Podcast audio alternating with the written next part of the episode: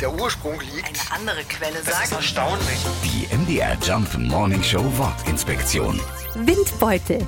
Wasser, Butter, Mehl und Eier. Dazu eine Prise Salz. Zack, fertig ist ein Brandteig.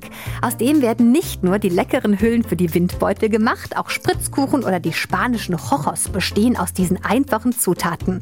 Woher der Name kommt? Am besten einfach mal reinbeißen in so einen Windbeutel. Ein zartes Nichts, fast nur aus Luft und meistens mit Schlagsahne drin. Besser geht's kaum.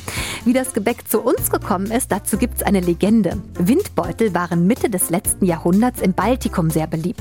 Nach dem Zweiten Weltkrieg soll das Rezept dann mit einer baltischen Gräfin nach Bayern gekommen sein. Sie eröffnete dort ein Café und Windbeutel waren der Renner.